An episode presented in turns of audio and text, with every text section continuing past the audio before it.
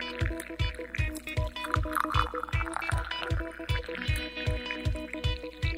到底来咖逼罐公几乖狗细沙，我是徐姐姐，跟着我与室友开杠，有意识的生活育儿，成为一个优雅的自由灵魂。大家好，我是徐姐姐。大家好，我是室友。哇，我们有一周不见了，因为现在我们改成一周跟大家见面一次，对，见面一次。对啊，要不要原因你要说一下？没有，因为就是如果我整个礼拜二休假的时间。都在做 podcast 的话，我有时候会觉得我好像没有跟我自己的生活平衡。虽然我也很想跟大家多分享一些东西，可是有的时候我觉得人还是要适度的休息，放过自己。关枪，明明就是哈，就是他孩子其实一直在跟我说他太累。然后呢，他资讯，因为上次有谈过资讯爆炸的这个状态嘛，他其实就在隐喻他接下来想要做一集而已。那他就一直讲，一直讲，大概讲了两个礼拜，我都不想理他。最后我就说啊，你到底想怎么样？然后他就说，我其实只想要录一集，因为我觉得如果每周要产出两集，我的那个资讯要摄取的东西太多了，他没办法消化。没有，因为我的室友他真的是一个很不想放过自己的人，可是我就是一个很想放过自己。不是不想放过自己，是你既然既然已经是做两节，那你都可以做。每个人都能修正啊，每个人都能因应自己的生活步调，有一些觉得呃太紧凑或什么，我们就要做一些调整。我们干嘛一定要什么都要一一路往前冲，不做修正？好，最后所以最后我也觉得好。那既然要这样的话，我也轻松一点嘛，因为录一集我就要剪一次，录两集我要剪两次，所以说嗯，这样我时间我晚上的时间好像少了一点。哎，我终于说服他了。对，因为我是涉及到我自己看影片的时间变少了，所以我觉得有点不悦。这样外顶底也边啊脸就顾哎，就是说哎，不要这样子好不好？为什么一定要这么坚持呢？我一的个一一滴读一，一滴读一，一滴读一，同一件事然后可以讲超久的，然后时不时就提一起一次。当年开店的时候呢，怕活不下去，所以一定要坚持下去。但现在这个是虽然是我业余的人生，业余的人生，有的时候我们不是就是应该要好好的放过自己嘛？不是啊，这样你这样说也可以啊，只是说我觉得应该说，他还是回归到一个来，就是说你还是要调整到自己生活是一个平衡的状态。毕竟呃，Podcaster 这个这个角色是我们在这个生活当中，我们有一些感触。然后去跟大家分享，那你总不能说我们没有感触，我们硬跟大家分享，这样也很奇怪。没错，所以我们不要为了产出而产出，对，不要为了产出而产出。我们当我们准备好了，我们来产出，那它的品质跟质地是不是比较好？大家可能会比较喜欢听啊。没错，而且四天连假，既然真的有咖啡粉来我们店里喝咖啡，你很开心的。对。就我去跟他介绍的时候呢，他就跟我说：“我说你们第一次来，因为我们店里如果第一次来，我一定会跟他做一个详细的介绍。”然后他就说他第一次来，然后他就转过来跟我说。我有听你的 podcast，然后我想说啊，你第一次有听我的 podcast，我说那你是怎么知道我的 podcast？他说他就是上网搜寻，因为他是杀戮在地人，然后就搜寻了杀戮有的咖啡，然后就搜寻到他，就他说有两家，他搜寻他觉得比较知名的，所以我们应该算是知名的之一。呃，我们是其中之一啊，所以被他搜寻到了嘛。对，然后他就知道我们有 party，他就有听这样，然后他就说他很喜欢。那我也在这边谢谢你，没想到真的有咖啡粉来喝咖啡，我觉得那是对我们很大很大的鼓励。对，因为我们从来没有想过，因为我们觉得这个可能就是传给远方的人嘛，就是说，哎，我们也不知道大家身处在哪一个位置，那我们总觉得这个距离好像是很远的，嗯，可是没想到其实他的距离是近的，他真的来到我们店里喝这杯咖啡。那虽然我是没有跟他讲到后来，因为那天真的是有点忙，我就一直卡在吧台出不去了。但是徐姐是一个比较，就是她可以点单啊，她可以去跟客人稍微寒暄一下，哎，她更真的可以聊到天。那我觉得那种感觉应该是蛮窝心。我觉得我好像有点像变小明星的感觉。哎，没有，其实你一点都不有名，不要觉得太有名。对，我忽然就有点啊，好像小粉丝来，让我有点受宠若惊。其实没有，他只是想看看你庐山真面目而已。但我那天也没有化妆，有点素颜。对，因为他因为他都看到我们 podcast 的那个 podcast 照片，他不觉得落差很大？一定落差很大。对，因为这那这个是怎样？地方妈妈吗？是地方妈妈，没错。虽然我们有客人很可爱，跟我说你应该天天都画成这样。我跟大家讲，那是我的婚纱照，我不可能天天画成那样。对，就是人生只有一次的结那个婚纱嘛，对不对？对对对，没错。然后四天的连假，其实在连假的第一天就发生了那个泰鲁格事件，很灾难性的新闻。然后其实我这个地方妈妈真的是到了晚上。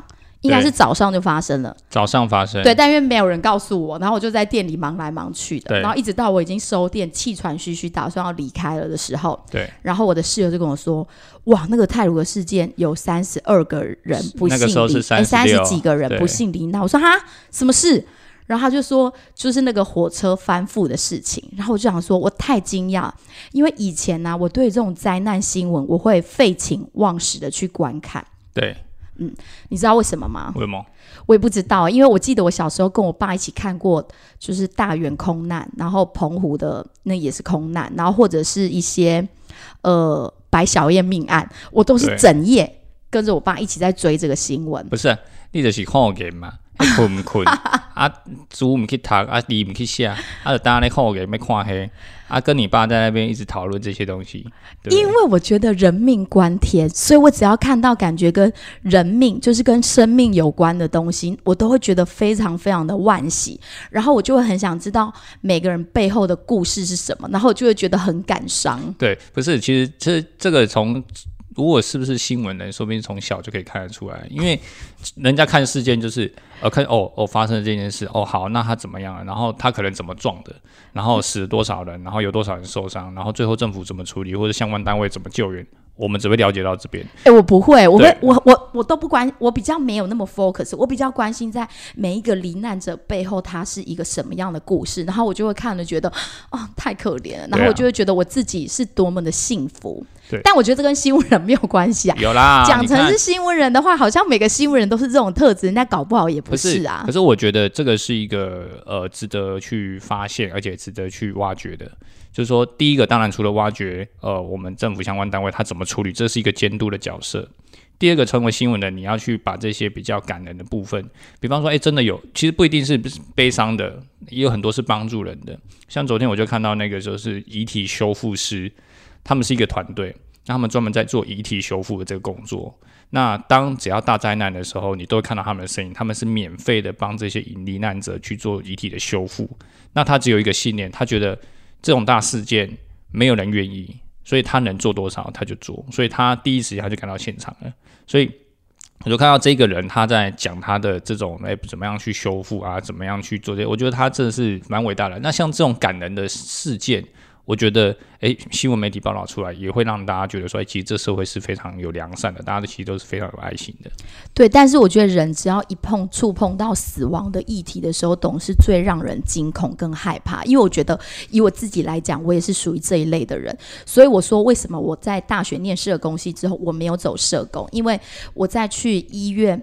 实习的时候，去到那个加护病房里面，我看到那个老奶奶插着管，就是这么可怜。然后我几乎一整天我就没有办法吃下饭。后来我就觉得我其实个性上有点同理心太泛滥了。对，所以我觉得，我就认清到我其实不太适合做这样的工作，不适合在第一线，但是我可能可以在远方默默的关心跟祝福着大家。对，这是你的心理卫生嘛，就是说没办法调试，嗯。然后你没办法很健康的去面对，呃，比方说你要处理的个案，所以这样子的状况，我觉得你很快就了解自己，我觉得这样是蛮好的。那你是一个很容易就处理自己卫生的人吗？呃，我的卫生习惯是蛮好的，但是心理卫生我不知道。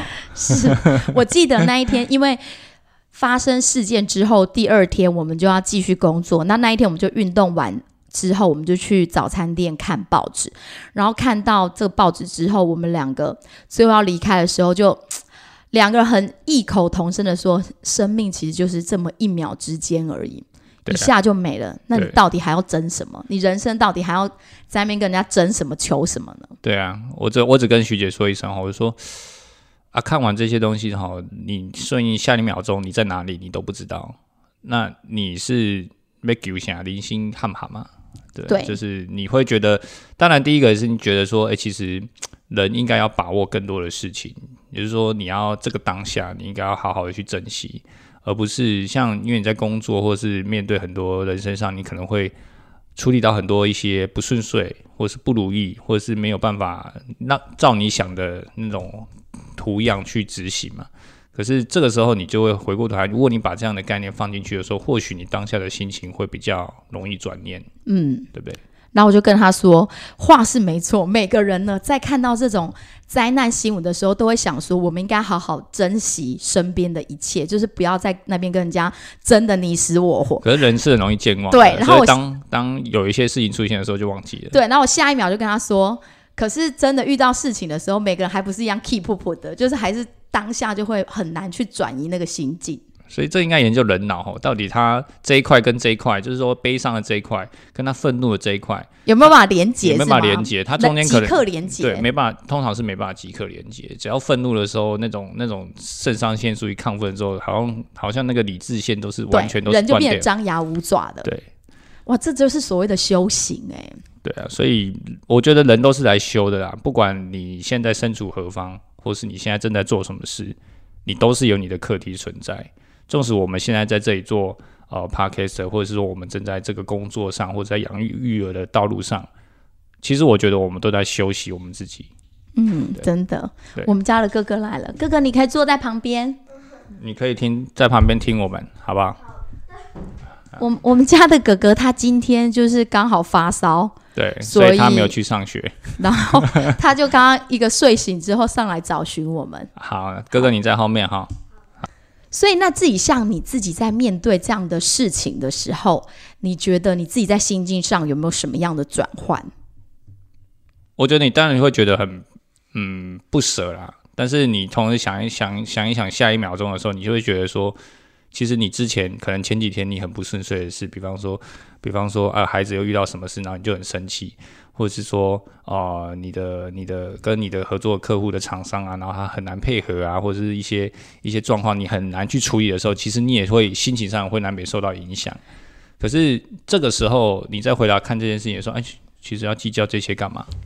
其实好几前年前啊，就是我们刚创业的前两一两年左右，有遇到就是像是呃一些工作室，那时候他其实来跟我们一起配合面包，然后我们就跟他一起配合面包。那时候我们刚创业的时候，那后来呢，他有一天忽然就觉得说，哎，他的面包不想卖我们，因为他觉得我们他卖我们的面包呢，我们一定要把它做成 sandwich 卖出去才可以，所以他不想再卖我们面包。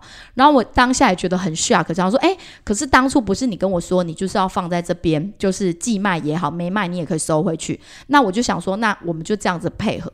结果他说翻脸就翻脸。那后来我也觉得说，好，那没关系，就是你有你的原则。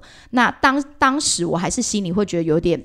不舒服，可是这些年下来，其实如果在遇到类似的事情的时候，其实我转向的方法就是已经不会再去纠结那种说，哎，怎么觉得为什么有人是这种好像非常随心所欲的方式在做生意，或者是他就是一种，呃，他说说来就来，说走就走，对，应该说每个每个经营者都有他自己的坚持啊，那他觉得他自己的产品应该要怎么样被呈现，他有他的理想，他有他的坚持，尤其是面对比较小型的厂商或者小型的工作室这类似的，我觉得他是一个值得的想法，我觉得那很认同。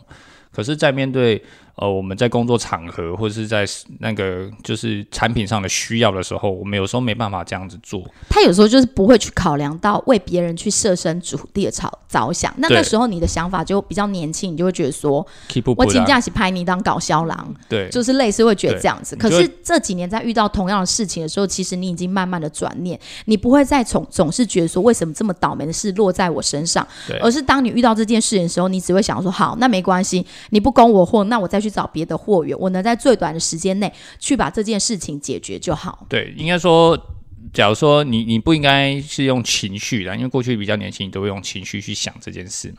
但是后来近几年碰到的时候，你就觉得说，嗯，那也没关系。既然这个货源没有了，那它就是一个问题。那问题我们就把它解决。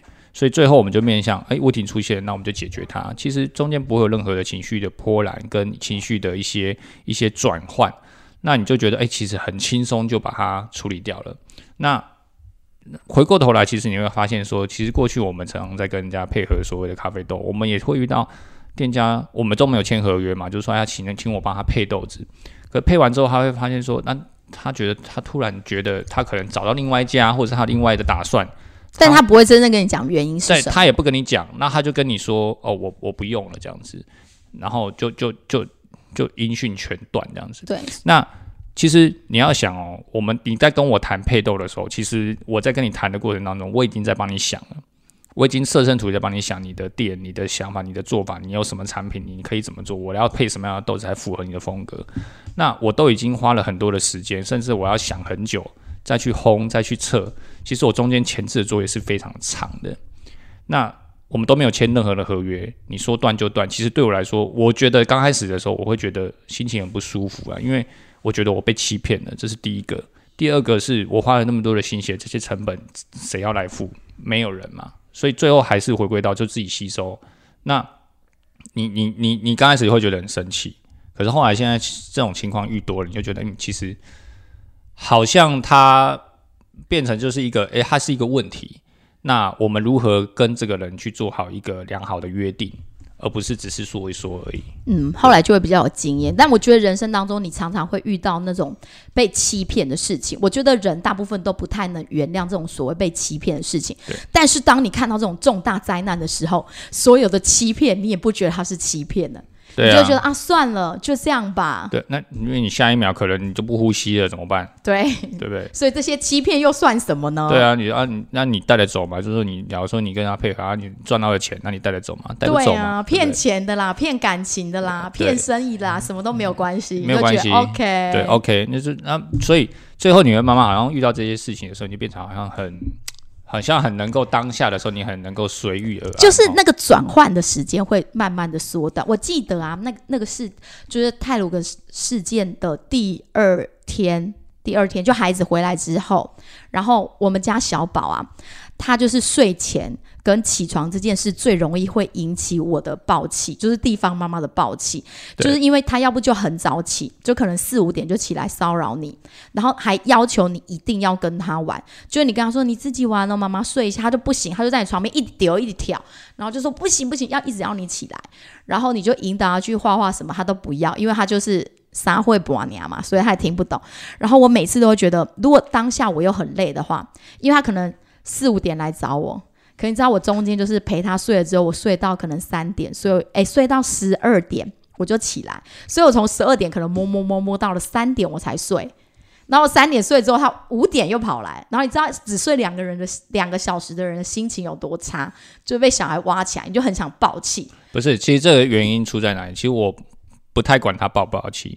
我管的是你为什么十二点到三点中间你不睡觉？那是我个人时间呢。你可以不要在个人时间，你可以十二点继续，你可以十二点起来到三点再睡，三点再十二点睡，然后三点再起来嘛。你为什么要十二点醒来说你不睡？这我不能控制，因为我这种有小孩之后，我再也没定过闹钟这件事情，因为我怕闹钟吵到孩子，所以我再也没有定闹钟的习惯。OK，反正总之就是那一天他又起来，我只睡了一两个小时，然后我就觉得。精神很恍惚，然后非常想再休息一下，但是有个小孩一直在旁旁边跳啊、哭啊、闹啊，那就很想爆气，我就是很想起来骂他。结果我就这样看到梳妆台去，看到他一个小小的身影，然后我就想起了他有个事件说的那个爸爸，他说那个女儿六岁的女儿已经没有了呼吸的时候，他还跟那个消防队员说：“可以再让我抱抱他吗？”然后我心里就想说。还好我这个还还能在旁边跳跟哭，那我就想说，来妈妈抱一下，我瞬间那个怒气就消了。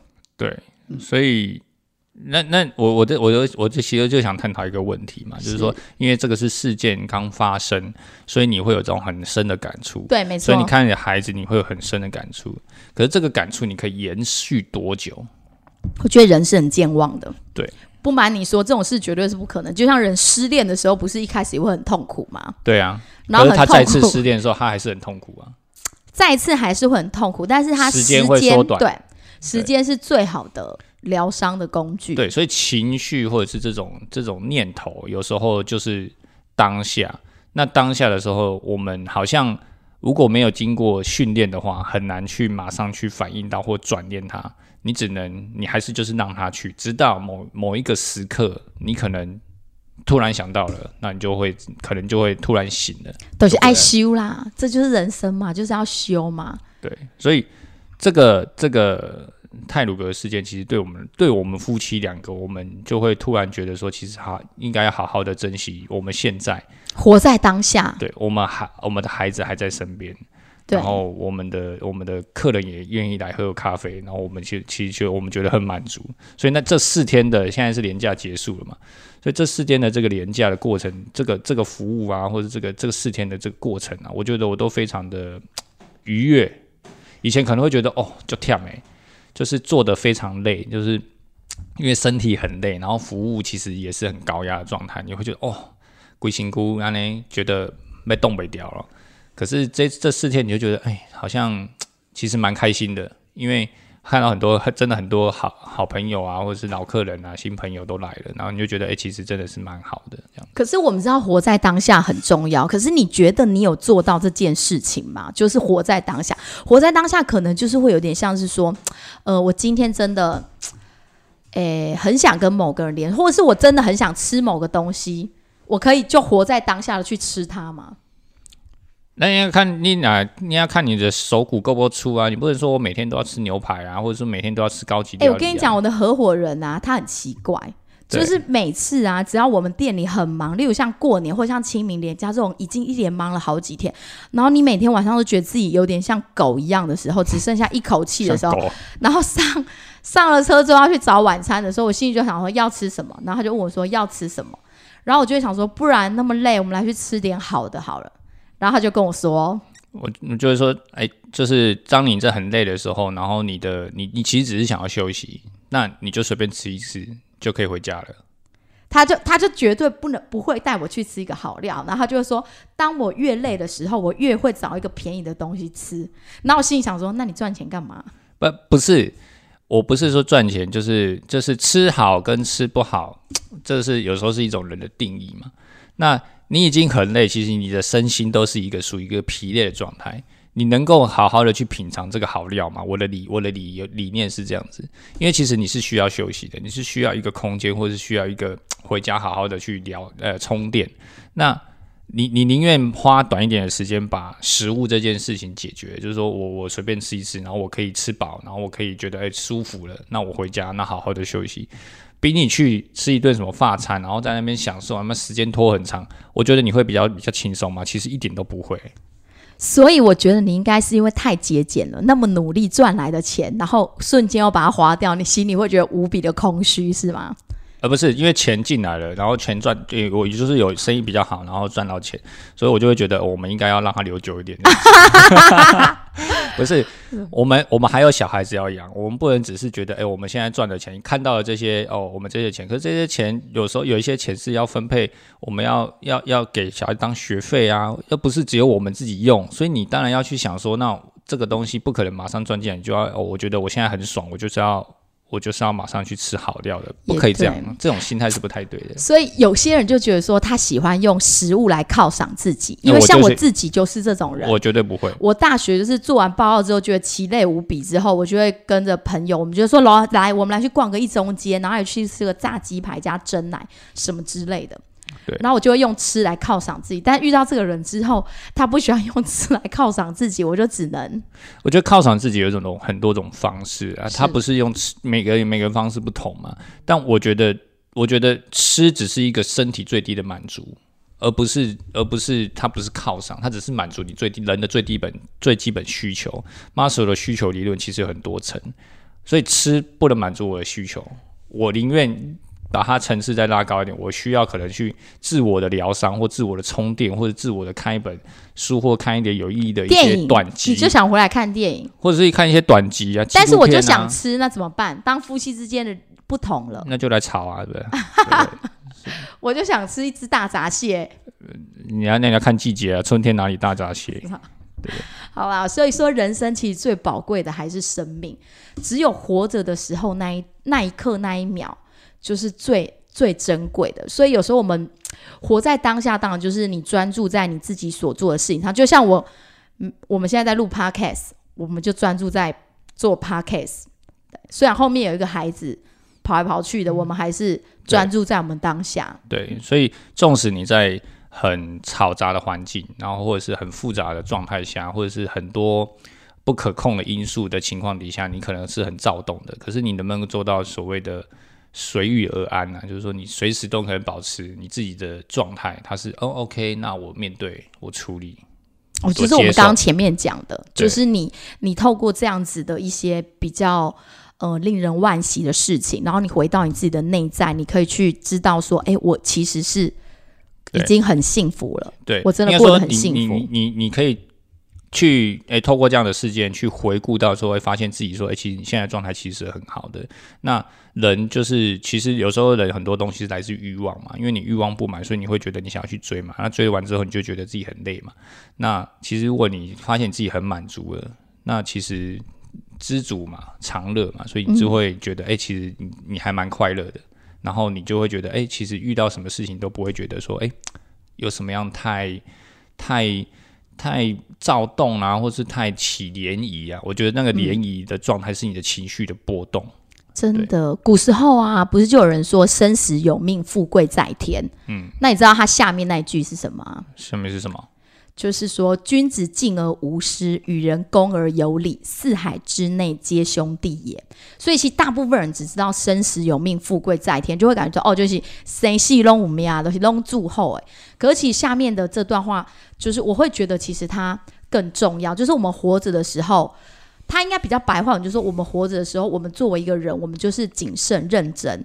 然后我们跟人在交往的时候，对待人的时候，我们就是要恭敬，然后合乎所谓的礼节。我会把它解读为就是我们谦卑待人，对。然后所有的人就会跟你和和气气的，那其实就是生命很美好的一部分。对，所以其实这这些事情也是我们这几年的有一些蛮大的体会啊，就是说我们常常遇到非常多人，那每因为已经的笑脸型嘛，是一种 keep up 的人哈。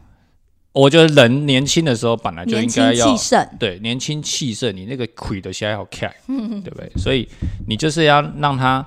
就是因为你就是年轻气盛，你很很多你想要做的事情，理想抱负，你说理想抱负，可是碰到这个社会的现实的时候，你不公不义的时候，对你就会很多不满，然后你会你很多你想要做的，所以你就会想要去跟人家吵架，或者跟人家理论，或者去跟跟人家争公义公理这件事情。可是后来你慢慢发现，这几年下来，其实我之前有跟一个前辈聊，就是我们华德福的资深前辈，他其实就跟我分享一句话，他说。其实这几年下来，他们都一直在教导他们的孩子怎么样理直气和。理直气和，对你，你你很很有理，你也有很有你的想法，没有错。可是同样一句话说出去，可能可以达到都是表达同样的意思，可是不同的方式的说话，就会造成别人不同的解读。嗯，那你如何能够理直气和的去跟人家说？哦，我现在很坚、很很表、很清楚的去表明我现在想要坚持的事情，而不是用 keep up 的方式去表达。那同样的方式，你就会可能会对人来说，他会觉得，哎，你他的感受会是舒服的或不舒服的，可能就会很很直接的落差。对，所以这几年其实我发现，我们慢慢的也有慢慢的学会了所谓的理直气和，我们不会去，比方厂商出错货给我们，也不会去跟他吵架。哎，或者有人很轻蔑你的。就是你上次不是有遇到一个，就是啊，当然是那个是一个有趣啊，我觉得这对我来说，我觉得蛮有意思的。那就是哎，我们去到一个一个咖啡厂商那边去，我们准备帮他调机器，那他们的工作伙伴就看到我，然后他就说哦，就哦，测机器，他可能就想说来哦，又来个卖咖啡的，哦对对哦，卖咖啡，卖咖啡豆，呃，卖咖啡豆，对，要要哦，要来测测豆子哦，测咖啡哦，哦好，那你等一下哈，然后就是有一点。那种啊，机器就是有一点那种轻渺的那种感觉，就是说，哎，就是你当下的感受啦。因为人跟人之间，其实有时候他也不会，我们他有说，但是你自己的感觉就是说，好像觉得我们就是一个卖咖啡豆。但我后来想想，确实啊，我就是一个卖咖啡豆的，那又怎么样？对，我没关系。虽然后来大家是最后也是蛮愉悦的。对，然后我当然就是展现我自己能能够做的部分，就是我咖啡上的专业，所以我就是。开始下去煮嘛，那我相信不一定每个咖啡豆的卖咖啡豆的厂商，他都能够去很好的去操作，而且去操作到符合客户想要的东西，不一定。但我我是尽量做了，我也没有说我一定做的非常好，但我就是尽量去帮客户去想他们能够做的事情，然后真的去操作给他们看，煮给他们看，什么叫做真正。在调整咖啡，所以他忽然发现，原来你真你是真的会煮咖啡，之后就后来变对你蛮尊敬的。对，那我觉得这过程当中其实蛮有趣的。以前我们其实很少把自己定义定位在这种比较像是业务特质。我觉得其实真的做业务的人超不容易的，不容易，因为我们两个都属于脸皮很薄型的。然后我都觉得害羞了。对，就害羞。所以我觉得业务呢，这个工作对我来讲真的是非常非常艰难的一个工作。我可以贩售东西，但是我好像没有办法去用推销的方式去卖我的商品，这就是我觉得业务最了不起的地方。然后，所以现在这几年来自己抽身，好像有点像是在做。业务的这个性质的工作，因为现场的工作，我们的伙伴其实都是蛮值得我们信任的，所以我们大部分现场的工作会交给我们其他的同事们。那我跟我的室友，通常现在就拉出去，比较像是在跟我们其他的呃店家去做服务的特质。那有时候我觉得拉到这种业务特质的时候，我觉得对我们来讲都是很大的一个考验。对，我觉得那其实不外乎只是你卖。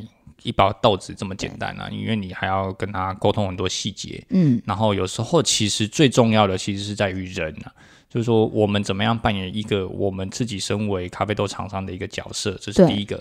第二个，你如何站在他们是买咖啡豆厂，他们是买咖啡豆的这个这个店家的角色，你还要站在他的角色去想。再来，我们涉及到充足，我们还要去想说怎么样帮他把他的。这杯咖啡给煮好，是不是又涉及到训练的部分？接下来他可能还有研发的是你的一些商品出来，他想要可能特别是寻求你的协助，然后你能够透过你的味觉去帮助他校正这一块。嗯，所以在那个当下，在过对谈的过程当中，其实我觉得回归到最后还是一个人的状态，就是说你怎么去跟他做一个良好的互动，然后怎么样说你可以，怎么样说你不你没有办法做，所以那个拿捏就是。应对进退的拿捏，有时候我觉得对我们现在来说还有点困难。我们真的要跟全天下的业务致敬。对。因为以前接到那种推销员电话或者什么，你通常都说 man man man，然后就一直让人家吃面。对。可是当你自己去角色转换的时候，你才知道说，哎，原来人为了工作，他其实他真的是不容易。对他真的其实所以现在其实像遇到很多像我们店也会有很多一些原物料的厂商，然后可能会来丢呃，可能会来跟你说，哎，他们有没有卖什么东西嘛？其实我都蛮尊重他们的。那我就会跟他们说，其实呃，我我可以参考，那我也可以试着试着问你们有样本，我们可以试着。用用看，那当然我们有现在我们有习惯的厂商在配合，所以呃，我们也要去考量我们的整个营运状况跟这个产品适不适合我们用，所以我通常都会蛮客气的，就会变比较客，就是像刚刚讲的，与人公而有礼，对，就是这个道理。那像最最近常常会接到一些什么，比方说像银行的业务啊，他要来，比方说问你有没有贷款的需求啊，或者是这些，或者是你有没有想要买保险的需求啊，这些其实都会遇到。那你遇到的时候，以前我就会说啊，我不用，我就挂掉了。对，但是现在我我反而会跟他说，其实我会跟他说，哎，不好意思，我我我我不好意思，比较就是不要浪费你的时间这样子，因为我真的没有需要，你可以把这个时间留给下一个人。对我就会这样委婉的跟他说，我说你你你，他就会一直想要跟把他的话讲完，我就说呃，不好意思，我可能要打断你，我我因为我现在正在忙，那我不要浪费你的时间，因为我真的没有需要。真的。那如果是早五年前，我可能就说阿贝娜挂掉。嗯，所以你看，像业务很不容易，就是他们在很，如果他很年轻就出来做业务，他对于这些融入、融入不是荣辱，是融入，他都得去盖瓜承受。那他怎么去把这些东西看得很 很轻？所以是很不容易的。对啊，所以你有听过一个叫什么叫死亡咖啡馆吗？没有，你没有听过那死亡咖啡馆？我只叫咖啡馆五十三。没有，其实死亡咖啡馆它是一个蛮有趣的，它其实在台湾这几年也蛮多，就是有一些呃人他在从事这样子的一个，有点像是一个讨论的感觉。他把呃聚集在一个咖啡馆里面，然后对一些人就他们共同去针对死亡这个议题来做探讨，可能讨论死亡的理念，或是对死亡的态度，或是对于亲人死亡的等等，或是自己未来死亡之后他想要怎么样去嗯。怎么样去做自己临终的部分？对，那其实因为死亡这件事情，在呃比较传统，像台湾，其实很多人都是很避讳的。你有真正的跟你爸妈谈过死亡的议题吗？从来没有，从来没有。我觉得传统的家庭很难对啊，我觉得我如果这样子去，我爸妈还应该感觉不好。不是啊，你你要怎么问？你要说，哎，阿爸，阿里西要不要弄？那可怜，要讲你挂又没死，你起码是就找我死哦，不可怜啊。所以我们传统的社会其实很像很避讳，但我们两个之间，我记得我们曾经有聊过，我们就是说我们到底谁要先死。然后你还记得吗？你你跟我说你要先死，因为你想说你你为什么？因为我死的话你还活得下去，你死的话我可能活不下去。哎，我觉得很多男人都有这种想法，因为我记得我爸也是这样跟我妈讲。是啊，我爸说：“不，我我先来等哈，我先来等啊，你一个老啊不，那是你你先等，我可能把娃娃归你哦。”哎，对，这个这个，我觉得或许多多少少也受到一些传统的因素的想法了。对，但是谈论死亡这件事情，在传统的教育上面，或者是说我们现在谈论的这些体制内教育，或者是我们这样的教育里面，其实很少去谈论到这件事情。大部分都教你怎么样学新的东西，嗯，怎么样去谈这些，呃，怎么样去创造更多有价值的事情。可是从来没谈过人生，从来没谈过死亡，对，尤其是死亡议题这件事情。所以一直到我们现在这么大了，其实我们在谈这个死亡议题，我觉得我都还是算是。我觉得都是很粗浅的，你对，而且因为太害怕了，所以从小到大都没有真正的去问过。我记得我小时候啊，大概在小一、小二的时候，我阿公过世的时候，我就问大人跟那些堂哥堂姐们，因为我在。这个排行里面算是最小，然后那时候我只有小学一一二一二年级左右，那就说阿公死了，那阿公去哪里了？那他们就跟我说阿公去收酒不会阿能，然后就说收酒不会阿能，收酒在哪里呀？他们就说收酒就是在大六那边啊。然后讲大六，那我们什么时候可以去找阿公？就是北野阿能，然后他们大家就是哈哈大笑，然后就没有人给我一个答案。对，所以。这个很有趣啊，就是在传统，你从语言上面，你就可以发现，大家很避讳去谈论阿公戏啊这件事情，大家只会去谈论阿公去了一个什么样的意境，哦，阿公去当去了一个天堂或者去那个，但从来不会说阿公去，就是他真的是过世的这件事情，而且尤其面对孩子的时候，那纵使孩子比较大的时候，其实孩子也其实也他自己也知道，但其实父母还是不会可以跟他们讲这件事情。所以这个在我们整个教整个文，应该说，我觉得这是一个文化的传承里面，好像这件事情就是慢慢的被，诶，应该说他不会特别被谈起。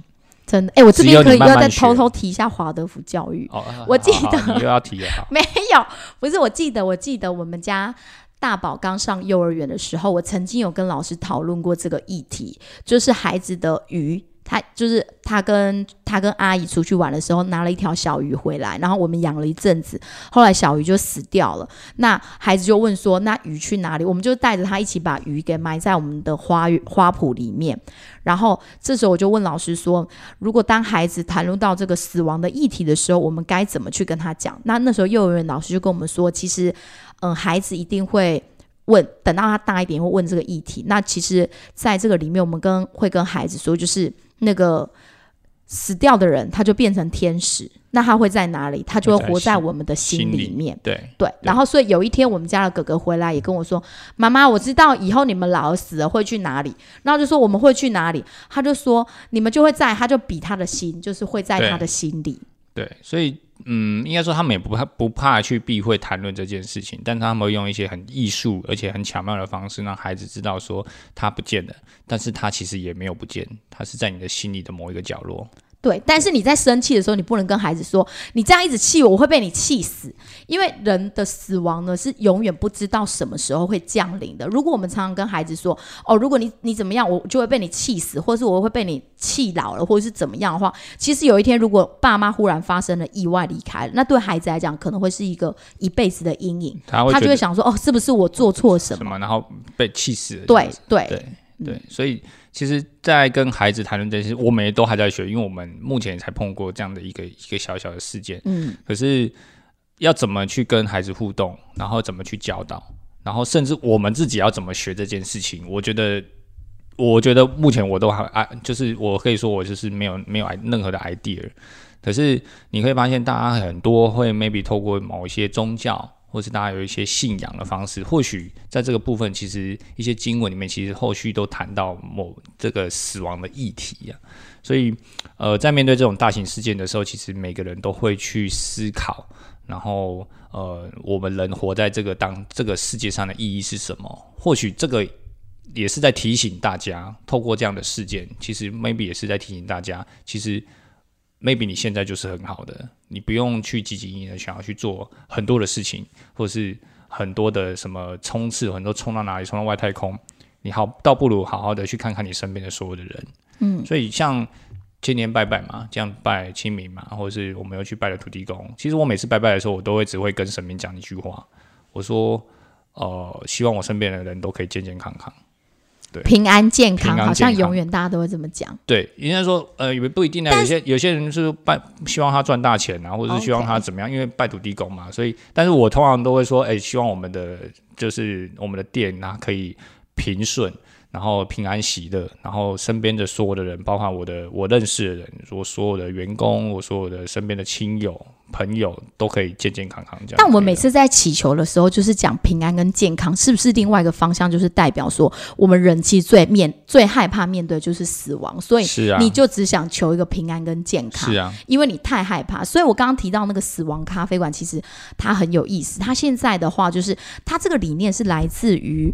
呃，那种瑞士的社会学家，然后他的灵感是来自于一个死亡讨论会。那这个死亡咖啡馆其实已经在全世界，不论是欧洲或台湾，你在那个 FB 搜寻台湾死亡咖啡馆，应该可以搜寻得到。那他们也会不定期的会办一些活动，就是像是说我们在一个可能别人愿意提供的咖啡馆的场，诶，像是你，你愿意提供吗？我愿意提供啊。对，为什么不愿意？然后就是会给那种有点像礼仪老师的部分，然后他会来这边跟大家讨论说，哎，我们大家去正视死亡这件事，然后我们也去思考说，当我面对亲人的死亡，或是自己或是伴侣的死亡的时候，我有一些什么样的想法跟理念。但是它不是那种，它不是所谓的心理智商哦，它跟心理智商是完全不相干的，它完全就是我们大家在一个这个空间里，因为嗯，中国人太避讳谈死亡了，对，那。他们就是发起了这种死亡咖啡馆，然后我们就是可以喝着咖啡，聊着死亡的这个议题。可是。我觉得这对啦，这个这个这个，我觉得是咖啡也也蛮有趣的。如果咖啡可以成为这样子的一个媒介，我觉得我我真的是蛮愿意的。嗯，而且他说，因为人呐，在讨论死亡的时候，其实你讨论了，你真正去面试，这有点像是阴影面吧？对，因为你越越害怕东西，对对，就是可能是你的阴暗面。那你越敢去讨论它跟面对它之后呢，其实你会更去理解到你自己生命中有什么东西才是最重要的。对，就像我之前，其实我曾经在金色，就是中台的。金色有禅修过初级，就是有上过一些这个禅修班呐。那当然，他初级禅修班，对，那我觉得那不会说是哦，我一定要信他，或者是呃，我一定要就是奉供奉，就是这个这个这个教或是什么。我只是觉得说，哎，其实他里面去教你怎么静坐，其实打坐这件事，其实它是很有科学根据，它不只是打坐。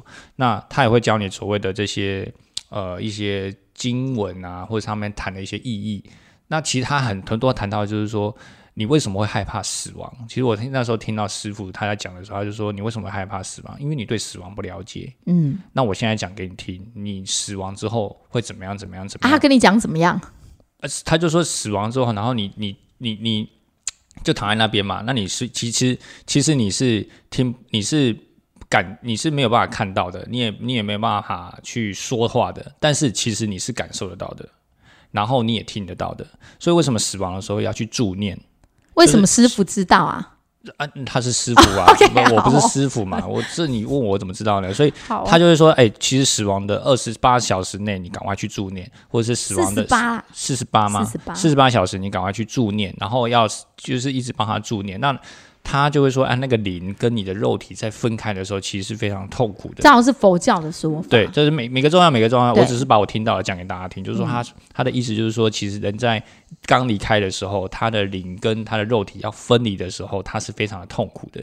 那这时候，如果他可以，呃，你可以帮他做助念，可以帮助他在这个痛苦之中，他可以比较舒缓的去离开，那可以让他的灵可以比较比较可以。得到一些比较好的一些方向吧，或许对，因为人在刚离开的时候，其实他是很惶恐的，对，他是会很紧绷的。所以，像师傅提供了这样的一个一个样貌的话，我们对死亡就比较不会那么恐惧。对，这个是透过这个就是这个佛教佛教的方式，那你就理你就理解。对对，好，那我们也准备要结束了嘛，对不对？OK，那你帮儿子拿一下卫生纸，他大便了。OK，好，OK。那今天就跟大家简单的分享到这里，因为刚好这个泰鲁格火车的事件，让我们对于死亡这个议题呢有一些些的想法。那在这边跟大家分享。那我觉得活着的每一天都是最珍贵、最好的日子。那大胆去讨论死亡，你会发现生命意义会慢慢的彰显，你会明白什么才是最珍贵的。记得帮我们按下五颗星，然后留言，谢谢大家，谢谢大家，拜拜。哎，哥哥，你要不要来跟大家说拜拜？哦，好，拜拜。大便好了，好。